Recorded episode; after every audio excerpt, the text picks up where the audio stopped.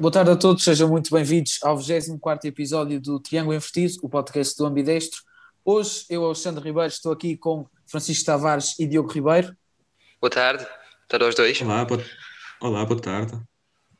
E hoje vamos falar sobre três temas. Vamos falar sobre a, a, possível convocatória da Seleção Nacional para os jogos que se avizinham da qualificação do Mundial 2022. Vamos também falar sobre os jogos das meias finais da Taça de Portugal entre o Porto e o Braga e o Benfica e o Estoril.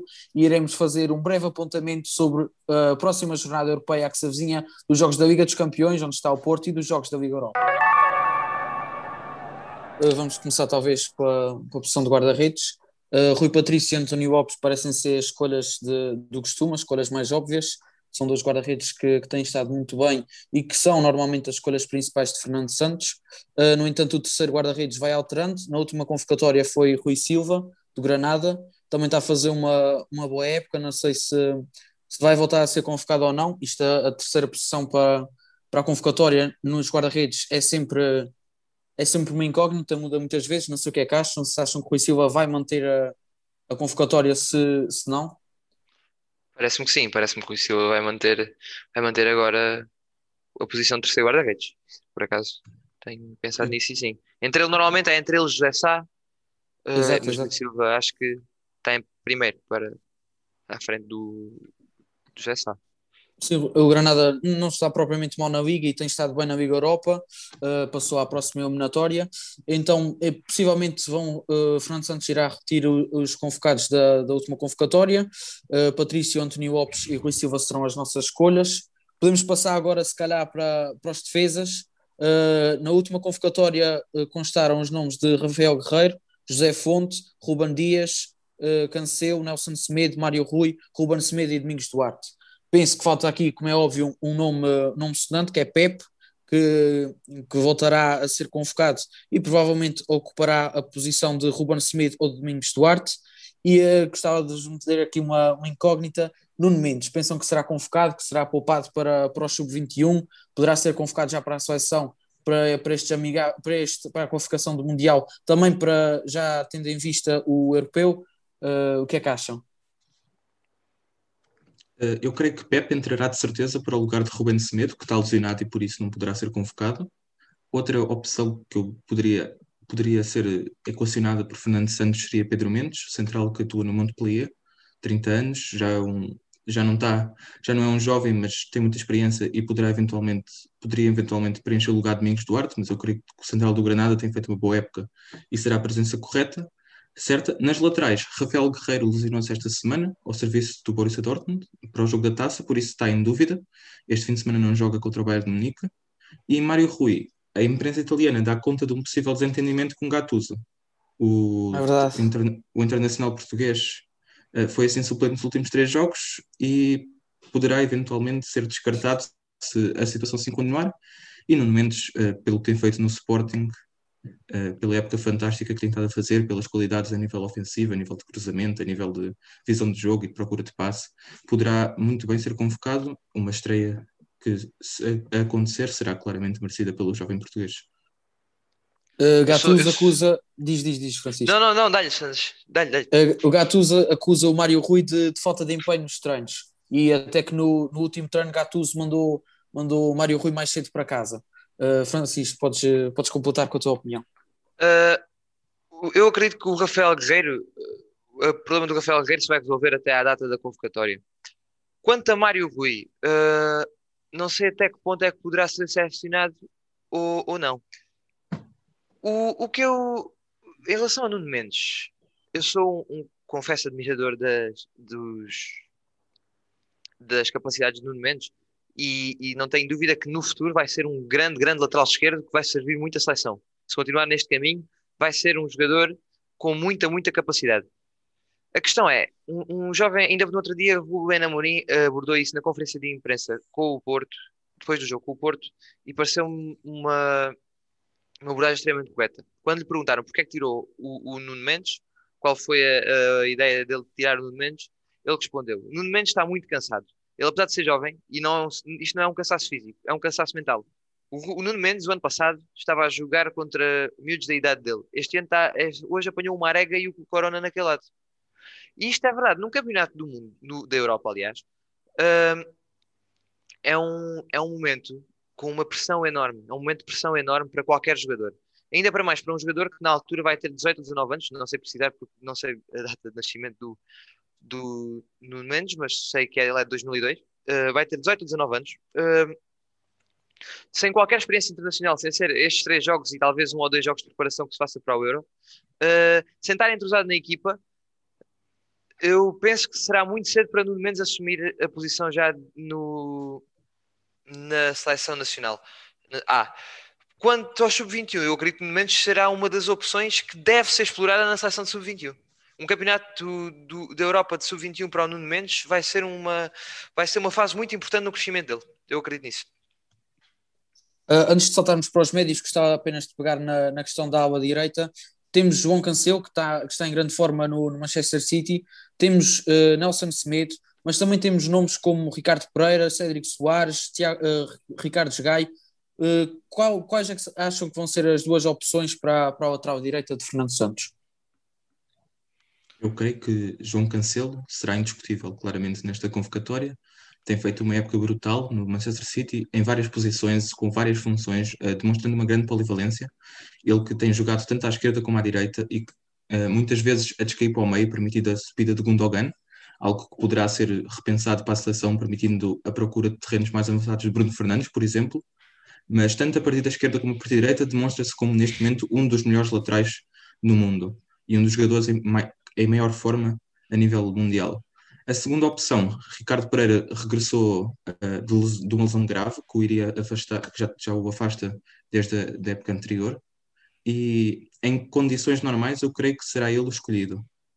Uh, creio, considero um jogador com mais uh, capacidade defensiva que Nelson Semedo e a nível ofensivo também com maior capacidade, por exemplo, de cruzamento, que é algo que poderá ser importante, mais importante por, do que a procura da velocidade pelo por português. As restantes opções, creio que neste momento não são consideradas, dada a profundidade da seleção nesta posição.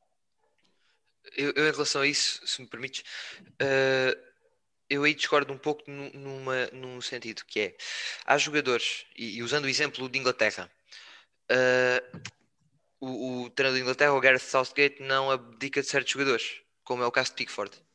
Uh, o próprio selecionador português, ano passado, o António Lopes, foi semifinalista da Liga dos Campeões e acreditou no Rui Patrício. Isto não questionando as, capacidades de um e do outro guarda-redes. Uh, mas há jogadores que eu tenho a certeza que são quase indiscutíveis ou indiscutíveis na seleção nacional. E um deles é Nelson Semedo. Eu acredito que Nelson Semedo, mesmo jogando pouco, poderá ser indiscutível. O que é que eu acredito neste caso? Que com esta ausência de Mário Rui, que se de facto não jogar nada por estas razões que se avizinham, uh, pode ser deixado de fora e talvez Cancelo seja escolhido como um lateral que pode jogar dos lados. Ou seja, para lateral direito convocaria uh, Nelson Semedo, Ricardo Pereira e João Cancelo, e o mesmo João Cancelo seria convocado com Rafael Guerreiro para a lateral esquerda. Eu acho que também pode ser por aí que o, que o Fernando Santos vai fazer as suas escolhas. Mas pronto, isto é só uma opinião, também não sei exatamente como é que ele selecionará. Agora, uma coisa concordo, Diogo, uh, o Cancelo dá muito a atacar, dá muito a defender, uh, posicionalmente é fortíssimo, joga em qualquer posição do terreno, quase no que toca à ala, mesmo no meio campo dá, dá um grande apoio ofensivo e acredito que o Cancelo será titular, indiscutível. Ok, muito bem. Passando agora para talvez para os médios, temos na última convocatória Motim, William, Danilo Pereira, Bruno Fernandes, Renato Sanches, Ruba Neves e Sérgio Oliveira. Tem-se falado muito na questão de, de, João Palhinha, tem feito uma época sensacional pelo Sporting. Acham que o, que o nome de João Palhinha já estará na, na, convocatória para, para estes jogos de qualificação para o Mundial?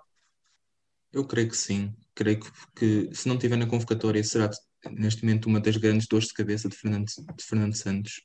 Uh, muitas pessoas consideram a luta entre Palhinha e Danilo uh, pela, pela vaga.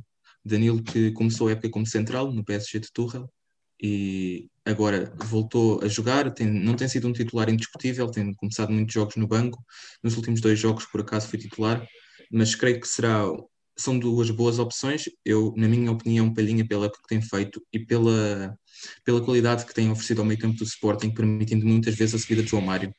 Palhinha é quase, muitas vezes, o médio que acaba por eh, permitir o conforto defensivo a nível, defensivo, a nível ofensivo, por garantir essa estabilidade defensiva creio que será sem dúvida alguma Uh, uma das opções a considerar é eventualmente a ser convocado. Uh, outros jogadores a entrar na convocatória, uh, além dos anteriores, só vejo o João Mário como possibilidade, apesar de achar que neste momento ele não está em, não ultrapassa nenhum dos jogadores da antiga convocatória, mas também tem feito uma boa época. João Mário também é, um, também é um jogador que mexe muitas medidas, mas neste caso também concordo contigo, Diogo. Não sei até que ponto é que o João Mário adicionaria alguma coisa à seleção. Quanto ao Palhinha, uh, o Palhinha tem, tem um aspecto que é muito importante para a seleção. A seleção joga sempre com laterais muito ofensivos e, um, e o Palhinha é um jogador que cobre muito bem o lugar do lateral de, uh, a defender.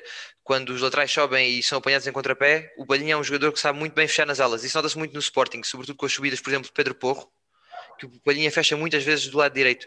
E isso pode ser muito importante, porque é, um, é o dos três, falar, do, dos dois, aliás, de Danilo, entre Danilo e Palhinha, e adicionando mesmo William, eu acredito que nesse capítulo defensivo de ajudar mais na largura, ele seja o mais forte dos três, para além da grande época que está a fazer. Uh, há um nome que eu gostaria de adicionar aí na zona do meio campo. Eu acho, eu acho que, não sei se vais falar dele quando falarmos mais dos avançados, Alexandre, mas Uh, Pedro Gonçalves já justificava sim, sim. uma chamada. Tinha, tinha aqui o nome dele, não sabia se eu incluiria na, na parte dos médios ou dos avançados, porque ele tanto pode jogar como médio como pode jogar mais, mais à frente, mas uh, de facto o melhor marcador da, da Liga, se calhar já reclamava um, um, lugar na seleção, não sei o que é que acham. E não sei em, em deterioramento de quem. Pronto, eu também sou, neste caso sou suspeito, porque Pedro Gonçalves, para mim, não só está a ser o melhor marcador da Liga, como está a ser o melhor jogador da Liga. Aquilo que adiciona ao Sporting é de facto incrível. É um jogador que joga a partir da direita, como sabe, no Sporting, fecha muitas vezes por dentro, vem buscar jogo, joga muito bem entre linhas. Os gols dele notam, notam uma grande inteligência posicional, porque ele, há muitos gols que vêm da segunda bola, que vêm do ressalto, que vêm da bola entre linhas, e ele está sempre bem posicionado. Uh, e é um jogador que para mim seria uma mais-valia nesta seleção. Talvez não para começar a, a, a, titular, até porque há outros nomes que, pronto, estão a fazer nos seus respectivos campeonatos, em, em ligas superiores, estão a fazer muito, estão a fazer mesmo muito, uh, mas eu acredito que é, uma das, é um dos, daqueles jogadores que acrescenta opções à seleção. Diogo, achas que para uma diz, função diz, semelhante, exato, para uma função semelhante, Bernardo Silva também poderá ser considerado. Ele que esta época tem jogado muitas vezes num tridente de meio campo com Gundogan e Rodri, no Manchester City, muitas vezes começando no meio e encostando depois à direita, uh, mas é um jogador que também, tal como pode, pode ocupar as duas posições, e outro jogador que poderá eventualmente ser uma opção para uma posição do meio campo. Em relação ao Pote, creio que a chamada é mais que merecida, a única questão é quem sairá. Uh, e é essa é uma das maiores dores de, cabeça, dores de cabeça para Fernando Santos, porque há muita qualidade, especialmente nesta posição de médio ofensivo barra extremo, e há muitos jogadores que merecem, sem dúvida alguma, a convocatória. Eh, e aliás, acrescentando ao que estavas a dizer, uh, Portugal para a posição mesmo de médio ofensivo só tem praticamente Bruno Fernandes nesta lá está, comparando com a última convocatória Fernando Santos. O resto tem para a posição de médio Motinho, Renato Sanches, Ruba Neves e Sérgio Oliveira. Acham que pode ser um destes quatro que sairá para dar lugar a Pote? Não sei, não consigo decidir. São, isto são muitos galos para quatro players, neste caso, e, e João Motinho e, e Ruben Neves têm estado a fazer um, um bom campeonato. São, apesar do Wolverhampton não ter começado tão bem, haver ali uma fase do campeonato não estava tão bem, eles estão, são jogadores sem dúvida que se destacam. O próprio Renato Sanches adiciona outras coisas. Eu acho que vai muito depender também da. Eu acho que não vai ser bem uma luta entre médios, mas vai ser uma luta entre funções. Ou seja, okay. o Fernando Santos pode, pode escolher um dos jogadores mais fracos que tem para certas funções mais defensivas ou mais, ou mais box-to-box e preferir pode que joga mais naquela zona do 8-10, digamos assim. Pode ser por aí que que ele, que ele vai escolher.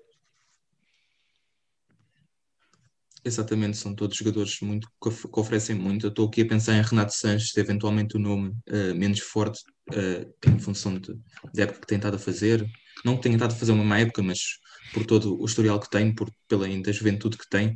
Mas é um jogador que oferece algo que nenhum outro jogador consegue, que é a capacidade de transportar a bola, de cortar linhas em posse.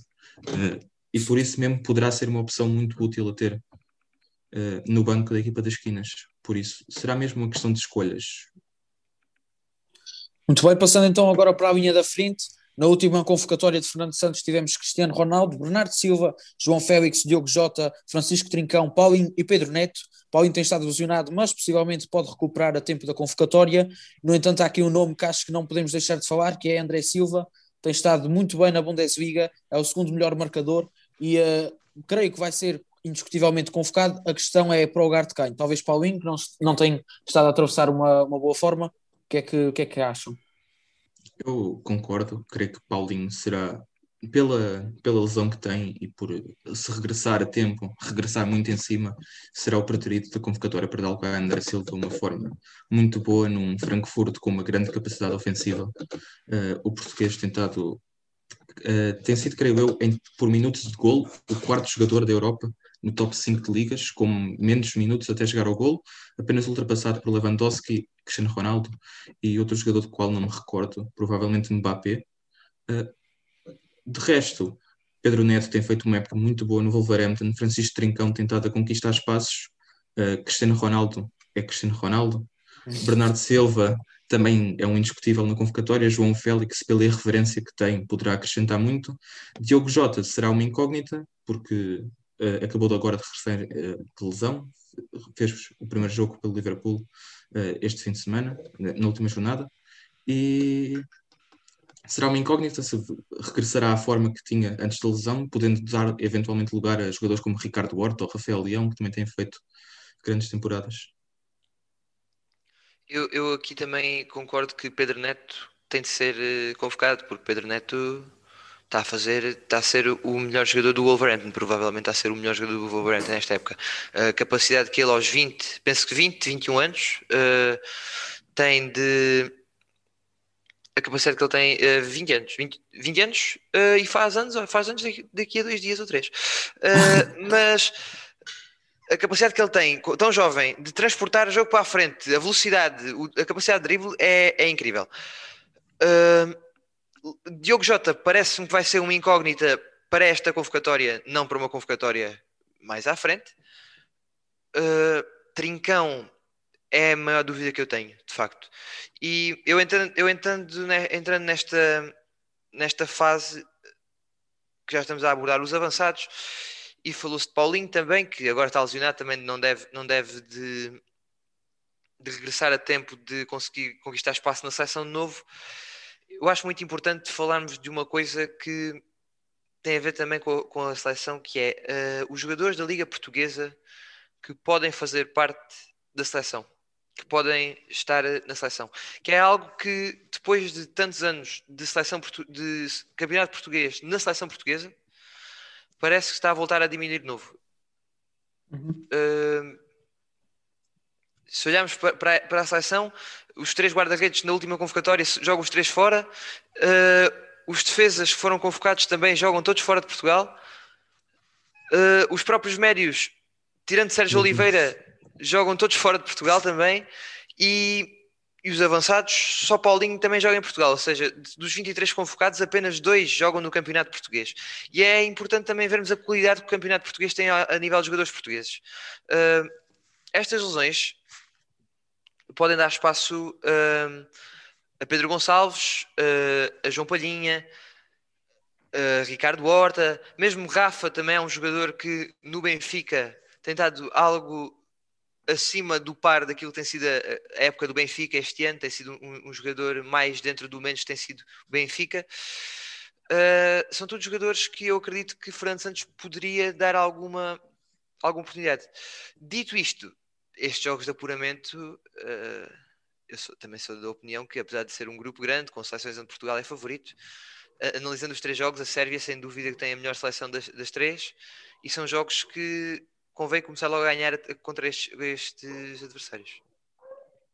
Agora, uh, em tom de conclusão, gostava de vos perguntar aos dois, tendo em conta os jogadores que, que em princípio serão convocados, como é que, qual, qual tática alinhariam a seleção e pedia sobretudo especial foco para os homens da frente, que acho que é, que era interessante ver como é que, com tanta qualidade em tantas posições semelhantes, como é que, como é que faziam este puzzle na, na frente de ataque.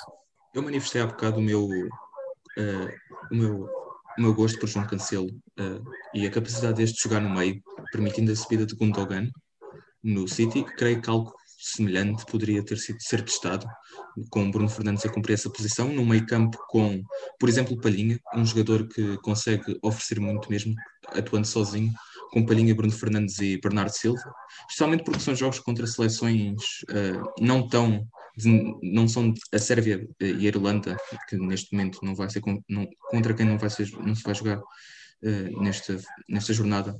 São seleções fortes mas nenhuma delas está ao nível de Portugal por isso poderia-se apostar mais ofensivamente. Uh, seria-se um meio campo e no ataque uh, Cristiano Ronaldo é indiscutível e estando Bernardo Silva a jogar no meio apostaria obviamente com a incógnita de Diogo Jota, mas apostaria em João Félix e Pedro Neto a jogar a partir das aulas. Um jogador muito mais de escape ao meio, permitindo, por exemplo, a subida de Rafael Guerreiro e Pedro Neto, pela referência, pela época fantástica que tentava fazer, poderia ser uma aposta. Uh, eu, eu sou da opinião que os, as táticas aí a seleção tentar preparada para uma certa mobilidade. Os jogadores são todos jogadores que sabem, os jogadores da frente, sobretudo, são todos jogadores que sabem jogar em várias posições. Eu colocaria no meio campo, um meio campo talvez com eh, depois de alguma rotina João Palhinha, mas por agora talvez para estes jogos são mais são jogos claramente mais de ataque, colocaria Rubem Neves e João Moutinho como jogadores, Rubem Neves como mais destrutivo, digamos assim, e João Moutinho um jogador mais virado para, para, para o ataque, apesar de Rubem Neves também fazer bem uh, as funções atacantes. Uh, e depois colocaria 3 mais 1 na frente, ou seja, Cristiano Ronaldo ficaria, obviamente. Bruno Fernandes também parece que é um titular indiscutível. De um lado, Bernardo Silva, do outro lado, dependendo do jogo, Diogo Jota ou João Félix. Porquê? Porque a mobilidade dos três homens, que podem jogar em qualquer posição do ataque, com o apoio de Bruno Fernandes, que ele também sabe muito bem, também se vê muitas vezes no jogo do United, que vai buscar jogo muitas vezes às várias posições na largura do campo, eu penso que a seleção tem tudo a ganhar com isso. Os movimentos de Bernardo Silva, os movimentos interiores de Bernardo Silva são movimentos muito bons, especialmente com a capacidade de ler o jogo que tem Diogo Jota e, e João Félix que conseguem fazer, podem aproveitar os movimentos em ruptura. Ronaldo seria, sem dúvida, apesar também da sua mobilidade que pode cair nas alas, como ele faz muitas vezes, seria sem dúvida um jogador mais de centro que estaria muito para mais virado só mesmo para o ataque, sem aquelas funções de fechar. Uh, e seria um jogador que teria as funções de homem da área, mas pronto, é Cristiano Ronaldo. Cristiano Ronaldo acaba por ter as funções todas no ataque, não é? Muito bem, passamos então talvez da, da seleção nacional para a Taça de Portugal, onde Diogo, o teu Benfica jogou e ganhou frente ao Estoril em casa por duas bolas a zero. O que é que, achas da, o que é que achaste da exibição dos desencarnados? Foi uma exibição bastante bem conseguida, eh, já com, com na bagagem o 3 a 1 da primeira mão, que dava muita, muito conforto e dava muita segurança para enfrentar este jogo. Uma Benfica que rodou a equipa toda, apenas um jogador uh, manteve-se como titular, creio que foi Lucas Veríssimo da última partida. E foi um jogo bastante confortável. Uh, o Benfica, um jogo muito bom e um jogo que mostrou que há muita qualidade que não tem sido bem aproveitada. Jogo fantástico de Chiquinho e Pedrinho, destacaria eu. Gol de Gonçalo Ramos. Uh, foi um jogo confortável, como era expectável. E com uh, gostava... a final. Eu gostava de saber a, opinião dos dois, mas mais especialmente a tua, Diogo, porque és benfiquista. O que é que achas da, da troca na Baliza, que desta vez Vlaco Dimos jogou a titular, mas normalmente tem sido segunda opção e tem dado lugar a Elton Leite na Baliza do, do Benfica? Uh, eu creio que Elton Leite é um grande guarda-redes e uh, sempre mostrou segurança entre os postos. No entanto, Vlaco também o era e não entendi muito bem a saída. Obviamente foi, foi após o erro no gol contra o Sporting, mas esse, mesmo esse lance foi um erro. Houve erros em bastantes partes das jogadas. Culpar apenas Vlaco pelo golo é, é reduzir o gol todo a um jogador, e, o que não aconteceu. Uh, neste momento, Vlaco parece ter sido ultrapassado por Elton Leite, daí ter jogado na Taça de Portugal. Uh, eu creio que ele tem teve épocas fantásticas e tentou, tinha todas as condições para ser titular. Elton Leite também o tem, por isso é uma gestão complicada. Certamente pode-se ter passado alguma coisa que nós não sabemos. Não percebo o porquê de Vlaco Dimos uh, ter sido relegado para o banco de suplentes, mas não, com isso não tenho nada contra o Elton Leite, tem mostrado um grande, ser um grande guarda-redes. As mesmas deficiências, creio eu, que é o jogo com os pés, uh, ambos uh, tem várias dificuldades nesse problema e, eventualmente, na saída a cruzamentos e a bolas para a área também não são os mais seguros. Francisco, concordas que é uma gestão complicada esta de que Jorge Jesus tem entre Vaco Dimos e Alta Noite e pedir também uma pequena opinião sobre, sobre o jogo do Benfica contra o Estoril?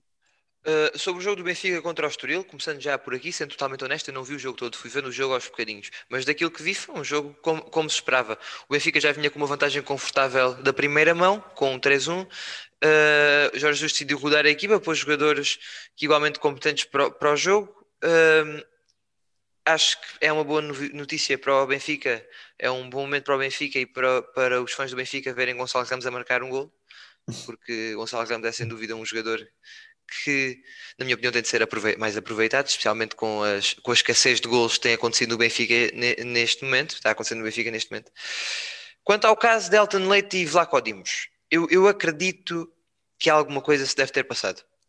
Vlaco Dimos teve, com, teve infectado com o Covid-19, voltou, salvo erro, um dia antes de, do jogo com o Sporting e foi titular, jogou os 90 minutos, teve aquele momento do, do golo que eu honestamente parece-me que é a falha de marcação do lado direito, quando a bola é cruzada, uh, parece-me que ele saiu com pôde, foi apanhado de surpresa e saiu com pôde. Não, não, vejo isso necessariamente como um erro crasso que o fizesse perder a titularidade, já havia erros muito piores de, de outros guarda-redes. E do próprio Vlaco Dimos, que manteve a titularidade depois de certos erros. Agora à cabeça lembro do, do gol com o Belenenses, aquele, aquele gol do Belenenses. Uh, mas o Benfica é uma equipa sem dúvida, a precisar de estabilidade. É uma equipa que está com muita falta de estabilidade. Tem tido vários problemas, teve vários infectados, como Jorge Jesus já, já referiu nas conferências de imprensa. A equipa teve muito despedaçada. Houve uma altura do campeonato em que marcavam muitos golos, mas sofriam muitos também. Agora não sofrem golos, mas também marcam poucos. Tem, tido, tem havido muita, muito, muita falta de equilíbrio na equipa e a estabilidade de uma equipa começa, uma equipa constrói-se sempre de trás para a frente, sempre ouvi dizer isso. A posição mais estável do, do campo é sempre o guarda-redes, é sempre o jogador que normalmente mantém a titularidade, não é rodado, até pela, pelo, menos, pelo menor desgaste físico que tem em relação aos jogadores de campo. Um, com isto não, quero, não estou a dizer que é uma, uma posição mais fácil, não de todo, mas em termos de desgaste físico é claramente uma posição que tem menor desgaste que outros jogadores de campo. Uh, esta instabilidade na baliza, trocar um guarda-redes por outro só porque sim, só parece-me só faz mal à equipa. Diogo, pegando aqui na, na, instabilidade que o Francisco disse, achas que esta instabilidade é má porque não cria rotinas ou achas que, que acaba por ser boa de um certo modo porque cria imprevisibilidade ao adversário que nunca sabe bem como é que o Benfica irá alinhar? Eu creio que é muito má porque não cria rotinas. O Benfica tem jogado maioritariamente num 4-4-2, uh, salvo certos, uh, certos jogos em que entra com três defesas, mas geralmente é um 4-4-2 e o que se vê ao longo da época é muita. muita uh, os, os, adversários facilmente conseguem prever o que irá acontecer. os jogadores não têm estado a conseguir arriscar muito, vê-se muito, por exemplo, nos jogos em que Pedrinho Chiquinho, em que Gonçalo Ramos não jogam, são jogadores muito mais criativos do que os que usualmente jogam, mas Rafa uh, tem ficado a seu cargo uh, a função de agitar as partidas, sendo muitas vezes por corridas em que consegue levar a bola e ultrapassar vários adversários, mas depois não se vê, as rotinas não são criadas e os jogadores uh, não estão com confiança. Everton Cebolinha, por exemplo, é um jogador que eu admiro imenso, mas uh, desde que chegou ainda não provou o valor que demonstrava, tanto no Grêmio como na seleção brasileira. E há muita. É uma equipa muito previsível em campo o Benfica neste momento e trocar tantas vezes acaba por não criar rotinas e não ser tão benéfico. Obviamente que tivemos muitos casos por Covid, mas neste momento, com a época quase perdida, falta neste momento é uh, seria crucial para salvar a época a vitória na Taça de Portugal e um apuramento para a Champions em segundo lugar. Um, seria um momento neste para começar a ganhar essas rotinas para entrar na próxima época, para planear já a próxima época, creio eu. eu Muito bem, passe... diz, diz, diz, Francisco, diz. Eu não sei se concordas comigo, Diogo, mas a, a questão aqui que está no Benfica, nota-se muitas vezes que o Benfica joga com vários 11 titulares. Não há uma. Não há um 11 um 11 base. Eu percebo que alguns jogadores, lá está, não se pode só contar com os 11, tem de se contar às vezes com 13, 14 para jogos diferentes. Só que mesmo a escolha dos jogadores às vezes parece que é feita sem, sem muito critério. Roda-se um aqui, mete-se um ali, uh, começa-se com uns, depois começa-se com outros, não há essa estabilidade. E não é como se o Benfica não tivesse uma equipa profunda. Agora, eu dou o exemplo, e eu também sou suspeito para falar, não é? Porque sou Sportingista, mas há uma coisa que eu este ano tenho no Sporting. A capacidade, apesar do 11 inicial ser maioritariamente o mesmo, normalmente é sempre o mesmo, uh, lá está, com os 12, 13 jogadores do 11 inicial, dizendo assim, porque apesar dos 11, depois temos Mateus Nunes, muitas vezes entra no 11, uh, eh, o próprio Tiago Tomás agora entrou, chegou o Paulinho, mas o próprio TT tem jogado também às vezes, até agora com a lesão, tem sido obrigado a isso. Uh, mas quando a equipa vai ao banco, quando o treinador vai ao banco, as soluções que entram são sempre muitas soluções para vários momentos da partida. E também é isso que parece falta no Benfica. Quando algum jogador entra, não mexe no jogo. Eu concordo. Concordas, Diogo? Tem havido muita instabilidade, por exemplo, a lateral direita, Gilberto e Diogo Gonçalves não sabem que é o titular. O jogador que acompanha Weigl também está meio indefinido. A dupla de ataque, eu, por exemplo, não gosto nada da dupla Darwin e Seferovic, são jogadores demasiado parecidos para jogarem juntos. Dois jogadores que têm as mesmas, as mesmas virtudes, mesmo, são muito fortes no ataque à profundidade, Uh, mas depois, em termos de construção e de ligação entre setores, uh, gosto muito mais de ver um jogador como Pedrinho, como Gonçalo Ramos, como Pisa a jogar atrás. E é isso. Uh, falta, faz falta um núcleo duro, uma base formada e jogadores a saírem do banco e a criarem, a serem de facto alternativas e oferecerem novas situações ao jogo. Concordo perfeitamente. Diogo, só em tom de conclusão, Uh, achas que o gol de Diogo Gonçalves frente ao Arsenal e o gol de Gonçalo Ramos frente ao Estoril vão lhes valer mais oportunidades no futuro? No caso de Diogo Gonçalves, a titularidade e no caso de Gonçalo Ramos, uma, uma possível chamada uh, mais vezes quando for uh, substituto? Não tanto pelo golo, mas sim pelas exibições conseguidas que tiveram. Diogo Gonçalves contra o Arsenal foi um jogador que eu apreciei muito já antes do golo, por, ser, por estar a dar muita profundidade ao lado direito, por ser um escape. Por este, uh, foi um, um, duelo bastante interessante entre Diogo Gonçalves e Tierney, e Diogo Gonçalves conseguiu muitas vezes dar profundidade, dá, tem qualidade técnica mais, mais do que o Gilberto, creio eu, e é um jogador que neste momento, creio que já, já Jorge Jesus já, já o coloca à frente de, de Gilberto, foi titular nos últimos jogos, em relação ao Gonçalo Ramos, tem sido um jogador muito, muito mal aproveitado esta época, com constantes oscilações entre a equipa principal e a equipa B. Creio que titular não tem ainda, ainda não será sem dúvida um titular. Creio que Darwin e Waldschmidt em condições são os titulares, os titulares, mas poderá muito bem ser uma alternativa a, a Darwin. E creio que deverá ser assim, porque é um jogador que sempre que entrou mostrou qualidade. Veremos o que o JJ fará com ele. Concordas, Francisco? É absoluto. Nada a acrescentar. Sendo assim, passamos então para o jogo do Porto contra o Braga. Francisco, desta vez começo por ti. Achas que a vitória por 3-2 do Braga no Dragão foi um resultado justo face, face ao desenrolar da partida? Uh, o, o, jogo foi um jogo que eu apreciei muito ver até, até ao fim da primeira parte. Foi um jogo. Esse, jogo, esse sim vi os 90 minutos. Uh, o Braga aquilo foi incrível. O Braga foi, foi uma exibição incrível do Braga de garra, de, de sacrifício uh, e de, sobretudo, sobretudo, qualidade com bola nesses primeiros momentos. Uh, o primeiro golo é, um, é fruto de lá está dessa garra, dessa insistência, recuperação de bola, jogada rápida, tiveram alguma sorte no ressalto. O segundo golo é uma jogada magnífica, é é um, aquele gol é um in-off de bola, jogado ao primeiro toque, bolas de desmarcação, ele pica, ele Ruiz pica a bola por cima, não marcou o terceiro gol porque não calhou. Uh, depois, Lucas Biazon num lance que, a meu ver, é uma falta mal marcada, é uma falta mal assinalada por Artur Soares Dias, que aliás acho que foi um dos dois grandes erros que ele cometeu nessa partida. Uh, cobrou o livro de forma exemplar, não é? Uh, e tudo estava bom. Depois o Porto reagiu, marcou logo o gol por Otávio, também um grande gol, um grande passe. E aos 35 minutos, infelizmente, o jogo foi a qualidade de jogo por causa de uma expulsão que essa acredito foi segundo, o segundo grande erro de Artur Soares Dias. Porque no momento da recepção, o Marega domina a bola, mas não vai direito à baliza. A bola vai para o lado. Ou seja, o Borja deixando-o passar, poderia ainda ter tempo, ou teria tempo, não era. Uh, era possível que o Borja ainda conseguisse acompanhar. E nesses casos a lei diz que não é vermelho direto, mas o árbitro expulsou o Borja. A partir daí, pronto, foi, foi um jogo de sacrifício do Braga, um jogo a defender, mais, mais recuado, sempre com uma grande pressão do Porto.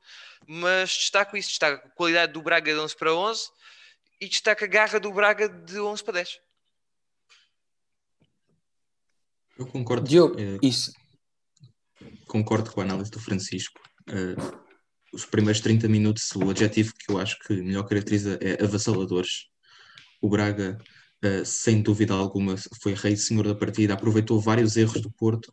Uh, e uma coisa que eu gostei muito de ver no Braga foi a forma como conseguiu ultrapassar a pressão alta do Porto, saindo a jogar desde trás, com calma, com toques a variar muitas vezes o flanco de jogo e sem o habitual chutão. Muitas equipas, muitas pessoas defendem que a melhor forma para ultrapassar a pressão alta é o chutão, mas o Braga conseguiu, com muito critério, ir ultrapassando linhas e depois uh, aproveitar muito espaço deixado pelo Porto.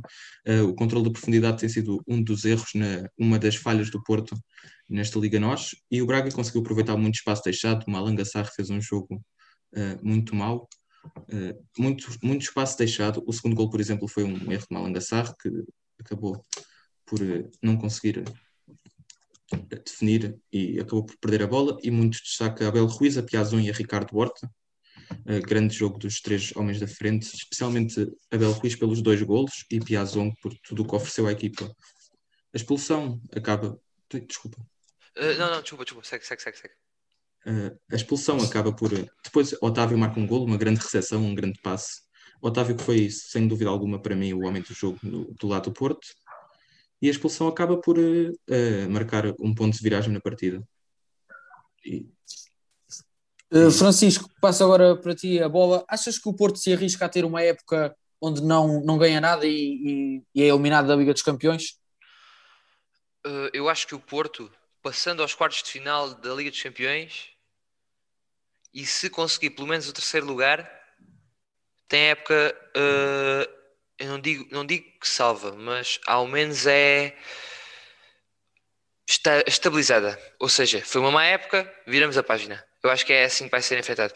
Ainda so, sobre o, o, Braga, aquilo que estava a falar do Braga, eu só tenho a perguntar aos responsáveis do Chelsea porque é que o Lucas Piazon andou a brincar aos empréstimos durante tanto tempo. Uh, porque aquele jogador, aquilo é. Desde que foi para o Braga, então. Ele já tinha mostrado no Rio Ave, cá em Portugal, mas desde que foi para o Braga tem sido uma coisa incrível, um jogador incrível de ver. O Braga, que, como, falar, como falei no outro dia no podcast, uh, penso que há dois episódios atrás, ao contrário do que se fazia prever, não se ressentiu em nada da venda de Paulinho. Uh, parece que até eh, jogam tão bem ou melhor futebol. Estão em segundo lugar, neste momento estão a 12 pontos com menos um jogo jogado, não é? jogam terça-feira com o Vitória Guimarães, derby domingo. Uh, mas é uma equipa que joga muito bem futebol. É, para mim, a seguir ao Sporting, a equipa que melhor está a jogar futebol esta época. Neste momento é que joga melhor futebol. Uh, e tem tudo para conseguir fazer um segundo lugar uh, uh, este ano, à frente de Porto e Benfica. Era exatamente nisso que eu ia pegar. Diogo, achas que o Braga também, por outro lado, se arrisca a fazer uma época histórica em segundo lugar, com a eliminação contra a Roma na, na Liga Europa, mas sem grandes hipóteses, na final da, da Taça de Portugal. Achas que pode ser uma época de boa memória para Carlos Carvalhal? Acho que sim. O Braga, que recorde-se, chegou também à final da Taça da Liga. Que exato, exato. perdeu com o Sporting, mas também lá chegou. Chega agora à final da Taça de Portugal. É verdade, foi eliminado pela Roma, dois confrontos complicados. Mas Carlos Carvalhal tem muita, muito, muito mérito neste, nesta época incrível que o Braga tem tentado a fazer. Eh, tem sabido tirar o maior proveito de muitos dos jogadores. Eu destaco o Piazon e Almoçerrati, dois jogadores que o treinador já conhecia dos tempos do Rio Ave. Almoçerrati que mais uma vez mostrou o porquê de ser um dos melhores médios da Liga, um dos melhores jogadores da Liga. É um autêntico pêndulo no meio campo, quase tudo passa por ele, desde o trabalho defensivo. É muito bom a, a ler o jogo e a cortar, a, a recuperar a bola e na, a nível ofensivo é muito bom organizar a bola, em colocá-la direitinho, a variar flancos. Muito do jogo passa por ele e o Braga tem, e Piazon também, o Francisco já, já fez a reflexão sobre o grande jogador que ele é. E o Braga tem tudo para fazer uma boa época, a conquistar o segundo lugar, dá, direito, dá direto, acesso direto à Champions, algo que seria sem dúvida alguma muito bom para os Guerreiros do Minho. E o Braga é neste momento uma das equipas mais interessantes de, de ver em Portugal. pela profundidade da equipa, pela qualidade, tem-se firmado cada vez mais como uma das equipas a lutar no topo do futebol português. Francisco, agora só em tom de conclusão, uh, um dado que achei curioso no jogo do Porto contra o Braga, uh, o Porto acaba o jogo a jogar com Diogo Costa, Corona na direita, Pepe Zaido no meio, Luís Dias na esquerda, uh, Francisco Conceição e Marega nas aulas, Otávio e Sérgio Oliveira no meio e Evanilson e Taremi na frente. É, foi um sinal claro de, de, Sérgio Conceição de meter a carne toda no assador. O que é que achas que faltou a este Porto para não conseguir fazer, fazer mais gols e levar de vencida esta eliminatória frente ao Braga? Achas que foi mérito do, do Braga ou também algum demérito do Porto? Uh, eu acho que num jogo destes, com o Porto a jogar em casa e para 3-2 em casa, jogar com, com, mais um durante quase dois terços da partida, que se não me engano Borja foi expulso aos 35 minutos, eu acho que não, sim, é, sim. não, não podemos não podemos tirar, dar, tirar algum não, não podemos dizer que não há algum demérito do Porto. Uh, mas dito isto, eu acho que 95% é mérito do Braga. A forma como conseguiram com, com coração e com garra, mas também com inteligência e com, com calma, com paciência, uh, anular as hipóteses que o Porto teve de aumentar a vantagem. Eu acho que, sem dúvida, que foi, não foi o Porto que perdeu a eliminatória, foi o Braga que ganhou. Partilhas da mesma opinião, Diogo? Creio que sim. Creio que antes de dar desmérito a quem perde, é dar muito mérito a quem ganha, por saber aproveitar os erros, saber procurá-los, porque foi muito isso, o Braga saber muito bem provocar o erro e a fazer um grande jogo. Os primeiros 30 minutos, como já disse, foram vaciladores e depois a fazer do, do, do suor sangue e a, a dar-se em campo e foi um, um resultado merecido, creio eu, para a equipa do Norte de Portugal. Muito bem, passando então agora talvez para o último tópico de, deste podcast. Uh, Aproxima-se mais uma jornada europeia, a segunda mão dos, uh, dos oitavos de final da Liga dos Campeões e a primeira mão da, dos oitavos de final da Liga Europa também. Começamos talvez pela Liga dos Campeões. Uh, esta semana, quatro jogos. Liverpool, Leipzig, Paris Saint-Germain, Barcelona, Juventus, Porto e Dortmund, Sevilha. Vou só recordar os resultados e depois gostava de uma breve análise a cada um dos jogos e se poderá eventualmente haver surpresas ou não, sobretudo no caso do, do, do Juventus Porto. Uh, no o primeiro jogo da primeira mão, Leipzig-Liverpool, o Liverpool venceu por duas bolas a zero, Barcelona PSG, o Barcelona foi cilindrado em casa, o PSG de Mbappé por 4 a 1. O Porto venceu no Dragão a Juventus de Cristiano Ronaldo por duas bolas a uma e, e o Sevilha perdeu em casa frente ao Borussia Dortmund. Uh, começando talvez pelo jogo do Porto, que é a equipa portuguesa, acham que o Porto vai a Turim para, para, para ganhar e para olhar a Juventus novamente nos olhos, ou será um Porto muito mais retraído a tentar uh, segurar a vantagem que conseguiu em, na primeira mão? Uh, eu creio que o, essa é a maior incógnita neste momento, saber como entrará o Porto. Eu lembro-me na altura de ter visto o jogo e ter por acaso pensado que o Porto iniciaria com três centrais. Não foi o que aconteceu, o Porto não abdicou da estrutura do 4-4-2 e efetuou um modelo de pressão muito alta, muito bem feito. Sérgio Oliveira juntava-se ao ataque para pressionar, pressionando lá em cima, uh, sufocando a saída das Juventus, que acumulou vários erros, mais uma vez provocados pelo Porto, e acabou por conseguir um resultado muito bom. O 2 a 0 seria um resultado excelente. O gol de Chiesa, no entanto, vem aqui adicionar uh, ainda mais indefinição esta eliminatória. 1-0 uh, dá a passagem à Juventus e será um jogo bastante interessante de ver. Veremos Cristiano Ronaldo, que já pelo terceiro ano consecutivo, após uh, o jogo contra o Atlético e o jogo contra o Lyon, vê-se uh, com uma primeira mão com resultado negativo. Contra o Atlético fez o, o, o, o um grande jogo, uh, um jogo a Cristiano Ronaldo na, na, Liga dos Campeões contra o Lyon, no entanto, não conseguiu dar a volta, apesar de um grande jogo também. E será um jogo bastante interessante. O Porto tem fortes, tem possibilidade real de passar e de conseguir um resultado positivo, mas uh, a Juventus é a Juventus. E apesar do jogo muito menos conseguido e da época menos conseguida, tem grandes jogadores e poderá ser, sem dúvida alguma, fazer sem dúvida alguma um jogo completamente diferente e passar a eliminatória. Uh, Francisco, em Turim o Porto vai fazer a festa ou em casa quem manda é a Juventus? Uh, eu lembro de ver o ano passado o Atlético Madrid o, jogo, o ano passado, há dois anos, o jogo com o Atlético Madrid. Uh, que, que a Juventus perdeu 2-0, não anda e quando foi o jogo da segunda mão, eu pensei que estava tudo perdido para os Juventus, para os Juventus. Uh, e depois respirei e pensei, eles têm o Ronaldo. E eles tinham o Ronaldo. A Juventus é uma equipa que está abaixo do par completamente daquilo que tem feito nos últimos anos. O meio campo da Juventus, o miolo da Juventus é sem dúvida um meio campo mais fraco do que aquele que a Juventus já apresentou há alguns anos. Nota-se claramente algumas lacunas. Uh... E Bentancur não joga a segunda mão. E Bentancur não joga a segunda mão. Uh, o Porto pode claramente fazer uma gracinha, digamos assim, que não seria uma gracinha de todo, uh, seria sem dúvida um resultado com muito mérito. Mas a Juventus tem Cristiano Ronaldo.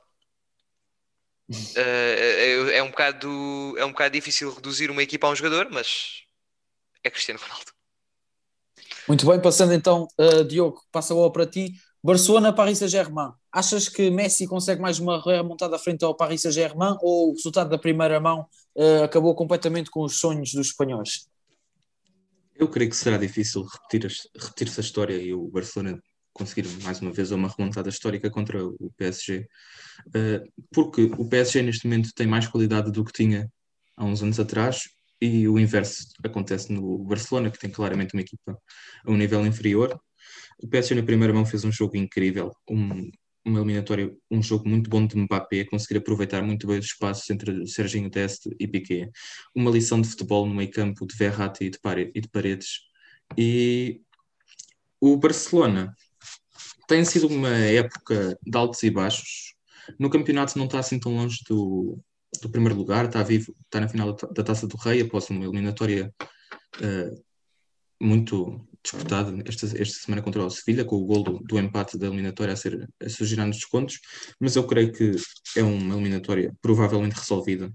Creio que o PSG, já com o Neymar e Di Maria, de duas diferenças em relação à primeira mão, uh, terá toda, terá, tem todos os pratos, tem, toda, tem tudo na, na balança para passar que é que achas, Francisco? Partilhas da mesma opinião?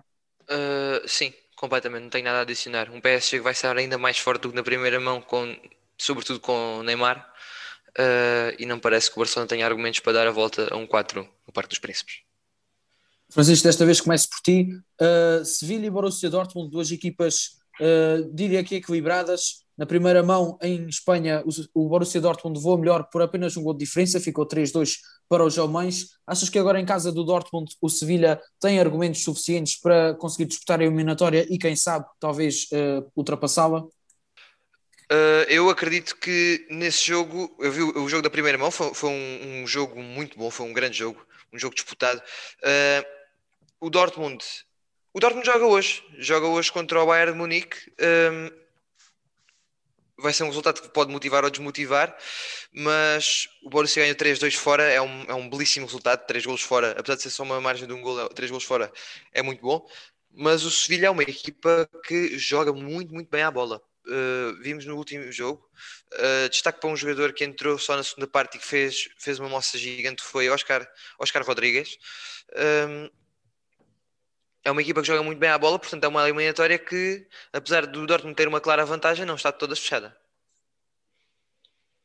Diogo Lopetegui vai a, vai a Dortmund fazer a festa? Vai a Dortmund para ganhar, porque tem, é obrigado a isso. A fazer a festa, não sei, eu creio que o Dortmund neste momento tem, tem clara vantagem após um, um, jogo, um jogo enorme de Haaland na primeira mão.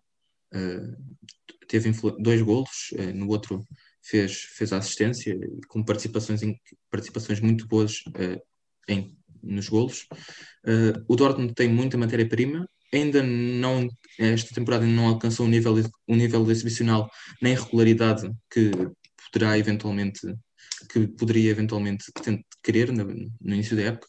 E o Sevilha, que tem uma equipa, tem o 11 titular muito forte, tem jogadores, tem uma tática muito boa, Lopetegui tem feito um trabalho muito bom e que poderá, sem dúvida, surpreender. Eu não considero provável, mas é uma hipótese muito possível. Passando então para o, para o último jogo desta semana da Liga dos Campeões, Uh, o Liverpool Leipzig, o campeão inglês não está propriamente bem esta temporada, bateu um recorde nunca antes visto na sua história, que foi de cinco jogos consecutivos a perder em casa para a Liga. Uh, no entanto, vai receber o, o Leipzig. Leipzig, a equipa alemã tem sido bastante.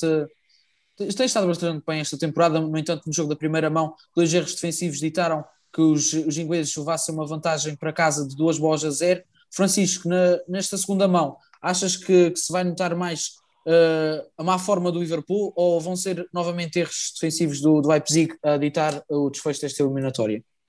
Eu acredito que o Liverpool se vai debruçar na Liga dos Campeões como a única coisa que podem ganhar este ano, porque de facto é a única coisa que podem ganhar este ano. Uh, o campeonato acho que está perdido para qualquer equipa da Liga Inglesa, porque o City vai está tá absolutamente é um rolo compressor vai com 28 jogos sem perder em para todas as competições, 21 a ganhar no campeonato, seguidos. Uh, e eu acredito que o Liverpool se vai debruçar neste jogo com tudo o que tem. Espero também que o faça. Uh, vou destacar, para além das máquinas da frente, a importância que os laterais vão ter a explorar as alas. O Leipzig é uma equipa que joga muitas vezes com três centrais, uh, apesar da fluidez tática que a equipa apresenta, que é um grande trabalho de Julian Nagelsmann, sou um confesso admirador do treinador alemão. Uh, mas também vou destacar no meio campo, no meio campo está desfalcado até mesmo por Fabinho, que tem estado a jogar a central, e Jordan Anderson, que vai estar lesionado para muito tempo, não vai ao Euro, mas destaca o jovem Curtis Jones, que tem sido um, um autêntico Uh, pilar naquele meio campo, um 8 muito completo, tanto a atacar como a defender. Tem sido um jogador mais tão jovem que ele é, mas uh, tem sido um jogador mais neste meio campo de Liverpool. Fez um grande jogo na Alemanha, uma vantagem com dois golos fora. Uh, e penso que o Leipzig pode esforçar, mas se o Liverpool apresentar alguma qualidade de jogo, consegue controlar este resultado e ir para o quarto final. Diogo, vai ser o tudo por tudo ou a equipa de Jurgen Klopp está condenada ao fracasso esta época? Uh, o Liverpool tem da, na Liga dos Campeões a salvação nesta época. Se conseguir um, uma vitória na Liga dos Campeões, será sendo uma época que, apesar do campeonato, será positiva. Uh, e a Liga dos Campeões que dará o apuramento ao Liverpool para, para a Liga dos Campeões do próximo ano, algo que não está neste momento certo. Uh, a luta pelo top 4 em Inglaterra está muito acesa. Em relação ao jogo entre o Leipzig e o Liverpool, confesso que, era, que é o jogo à partida eu estava mais curioso para, para estes oitavos de final. São dois treinadores que eu admiro imenso. Ilan Nagelsmann pela versatilidade, pela, pela maneira como consegue pôr a equipa a pressionar alto, pelos vários cenários que consegue prever, e, Jurgen Klopp pelo trabalho imenso que tem feito no Liverpool. Uh, foram dois erros que ditaram o, os golos na primeira mão.